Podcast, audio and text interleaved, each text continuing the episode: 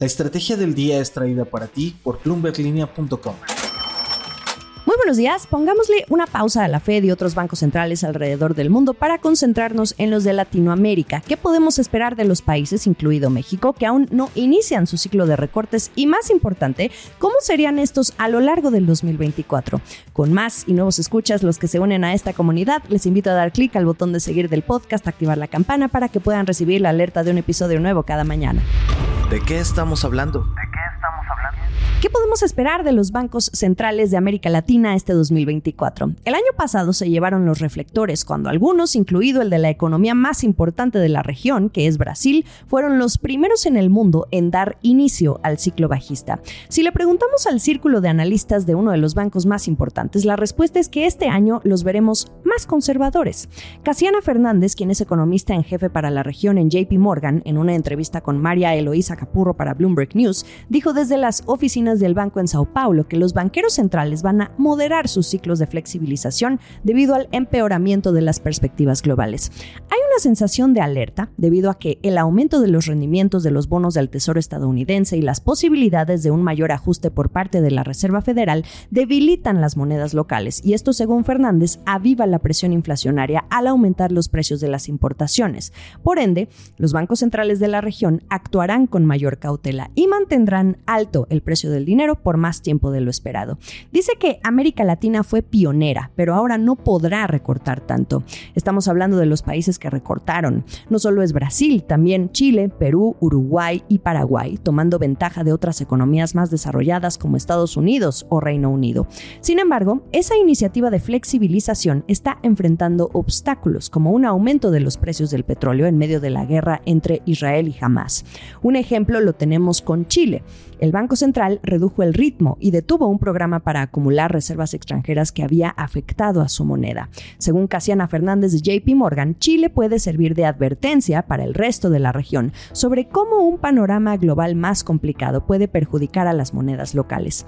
Y ya que decimos esto, basta con mirar el desempeño que han tenido. En los últimos días de 2023 han liderado las pérdidas de los mercados emergentes en los últimos tres meses después de fuertes avances a principios de ese mismo año.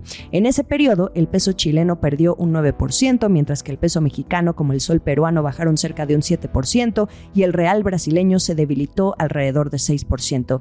De ahí que los bancos centrales de América Latina deban evitar asumir fuertes compromisos al anunciar los recortes de las tasas. La lección que esta economista quiere transmitir es permitirse ser flexibles. Último apunte que comparte Casiana Fernández. Mientras el dólar se mantenga fuerte a nivel mundial y los precios de algunos productos básicos suban, es posible que la inflación regional tarde más en desacelerarse, lo que llevaría a los banqueros centrales a tomar medidas de manera más gradual. Es un momento muy complicado para los mercados emergentes. Respecto al caso particular de México, se espera que la Junta de Gobierno aguarde hasta finales del primer trimestre para posiblemente aplicar el primer recorte de tasas. Nada está escrito. Esto es el dato del día. Los bancos centrales de América Latina han liderado el inicio de los ciclos de las alzas a las tasas de interés y también el inicio de los recortes. Por ejemplo, México, que suele acoplarse a los ritmos de la Reserva Federal de Estados Unidos, se le adelantó bastante al Banco Central. Sin embargo, no se ha animado a iniciar el descenso como ya lo hicieron otras economías de la región. Colombia está en el mismo tenor. Pese a las divergencias, hay algo de lo que están seguros los analistas de la región. Los bancos centrales seguirán optando por un diferencial de tasas positivo en relación a Estados Unidos para no arriesgarse a un salto cambiario que haga aparecer de nuevo al fantasma de la inflación. Goldman Sachs en un reporte espera que las instituciones sigan siendo conservadoras por siete factores. Primero, la expectativa de una inflación aún por encima del objetivo, en particular la subyacente y la de servicios. Número dos, mercados laborales tensos. 3. Un elevado crecimiento de los salarios reales. Cuarto punto, una limitada holgura económica. Quinto punto, rendimientos subyacentes mundiales más altos durante más tiempo y en varios lugares.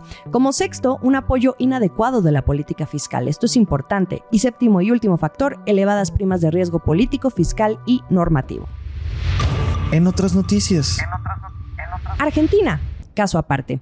¿Qué podemos esperar de las tasas de interés en este país que acaba de cambiar de gobierno? A pesar de ser una de las principales economías de la región, los analistas no suelen incluir a este país en el bloque de naciones latinoamericanas que actuarán de determinada forma, porque allá los desequilibrios macroeconómicos y financieros son de otra índole. Argentina convive con una inflación superior al 140% anual y subiendo, por lo que las tasas del Banco Central se ubican en 133% nominal anual, que sería un 253.31% de tasa efectiva. Lo que puede pasar con Argentina en 2024 sigue siendo una incógnita, aún considerando que hay que esperar los efectos de las primeras decisiones de su nuevo presidente Javier Milei. El último sorbo. En términos generales, el panorama de las tasas de interés para Latinoamérica en 2024 será positivo en los primeros tres meses del año, pero siempre hay pequeños detalles. Este es cortesía de Jorge Ángel Harker, asesor de temas internacionales de AdCap Grupo Financiero. Le dice a Bloomberg Línea que si la economía de Estados Unidos se desacelera y se recortan las tasas, una desaceleración global puede golpear entonces a varios países de la región. Él cree que esa tendencia a la baja de tasas, de todas formas, se va a mantener por lo menos en el primer semestre de 2024 y que con la desaceleración de las economías desarrolladas va a haber un poco de pausa en las presiones inflacionarias locales. Esto le va a permitir a los bancos centrales tener un poco más de calma a la hora de reaccionar y poder bajar las tasas sin necesidad de irse agresivamente, a menos que se presente una situación estilo pandemia, donde los bancos centrales tuvieron que actuar de una forma supremamente agresiva. La conclusión, en estos primeros días de 2024, porque las cosas cambian muy rápido, es que las economías latinoamericanas van a tener un primer semestre con tasas reales positivas. Para el segundo semestre ya se mirará qué tan profunda es la desaceleración en Estados Unidos, si al final se da el aterrizaje suave o si viene uno forzoso, y dependiendo de eso, los bancos centrales reaccionarán.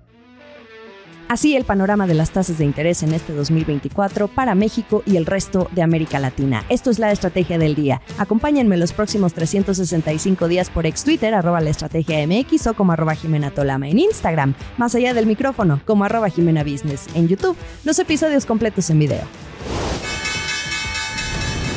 Esta fue la estrategia del día, escrito y narrado por Jimena Tolama, producido por Arturo Luna y Daniel Hernández. Que tengas un día muy productivo.